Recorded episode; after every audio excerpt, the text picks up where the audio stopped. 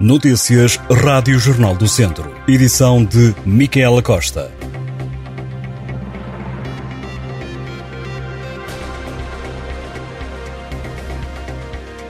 A Câmara Municipal de Carregal do Sal quer comprar a casa onde nasceu Aristides de Sousa Mendes para lá instalar um centro logístico nacional de apoio a refugiados. O anúncio foi feito pelo presidente da autarquia, Paulo Catalino, explicou que em Portugal há muitos serviços descentralizados e não há um centro de comando para apoiar os refugiados.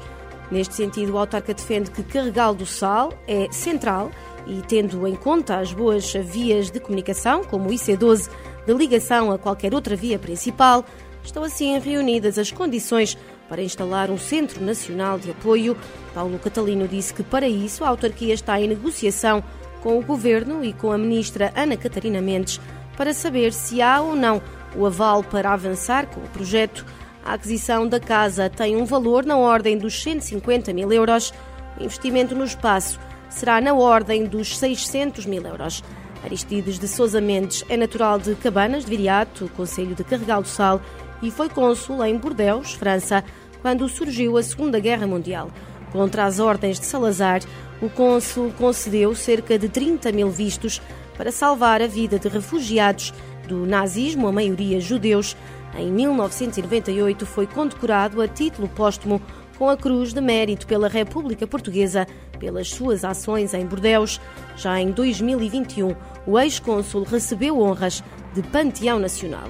Agora, a Câmara de Carregal do Sal quer transformar a casa onde nasceu num centro de acolhimento para refugiados. Portas riscadas e janelas partidas são algumas das consequências dos atos de vandalismo de que foi alvo a Igreja Paroquial de Tarouca. O caso que terá ocorrido na noite de terça-feira já está a ser investigado pelas autoridades. Segundo a paróquia de Tarouca, ainda não se sabe se foi um ou vários vândalos a cometerem os atos que deixaram portas principal e do adro riscadas, vitrais de janelas da sacristia partidos e até um espelho que ajuda no trânsito. Foi vítima do vandalismo. A paróquia pede que quem tiver informações comunique à GNR. O secretário de Estado das Comunidades Portuguesas anunciou que o governo está a estudar a possibilidade de instalar em Mangualde um equipamento cultural único no país dedicado ao imigrante. Paulo Cafofo admitiu que está a ser estudada uma forma de transformar a memória histórica e da cultura numa alavanca económica no âmbito museológico, sem esclarecer que tipo de equipamento cultural está em causa, uma vez que ainda está numa fase embrionária. O secretário de Estado esclareceu que hoje em dia os espaços museológicos adquirem uma nova valência, mais interativa, dinâmica e em que haja a ideia de inclusão.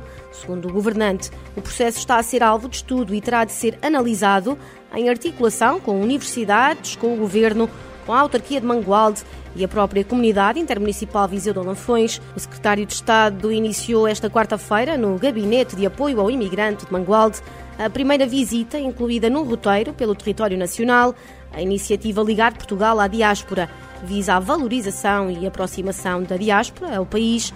Paulo Cafofo anunciou ainda que o próximo Fórum da Rede de Apoio ao Investimento da Diáspora será em Mangualde. O município irá assim acolher mais de 300 pessoas entre maio e junho. Marco Almeida, presidente da Câmara Municipal de Mangualde, disse que estes anúncios são o reconhecimento do governo pelo trabalho que tem sido desenvolvido no Conselho.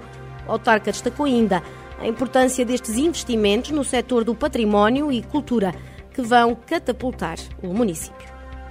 Os conselhos de São Pedro do Sul, Vozela e Armamar registaram os maiores aumentos no número de hóspedes em toda a região de Viseu nos últimos quatro anos, com base em dados do Instituto Nacional de Estatística.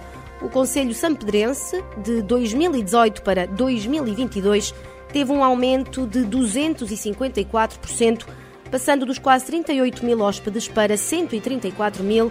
Vozela teve um crescimento de 226% e Armamar de 110%. Quase todos os conselhos da região tiveram subidas nos hóspedes, exceto Carregal do Sal, Sátão e Moimenta da Beira, tiveram quebras. A maior foi registada em Sátão, com menos 62% de dormidas. Em toda a região, os hotéis e outros estabelecimentos similares tiveram em 2018 mais de 464 mil hóspedes, quatro anos depois, o número subiu para mais de 736 mil. Só a cidade de Viseu é responsável por 30% dos hóspedes que pernoitam nos estabelecimentos turísticos da região.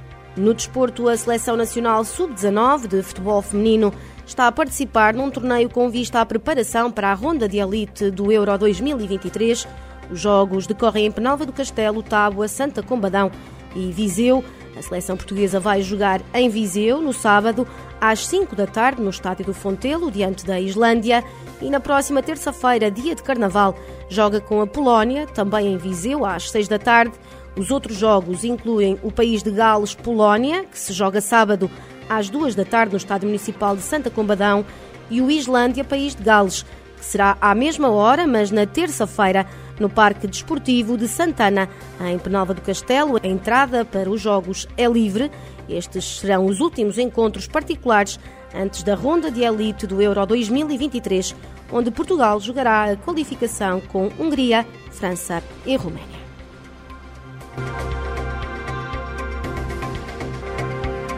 Estas e outras notícias em jornaldocentro.pt.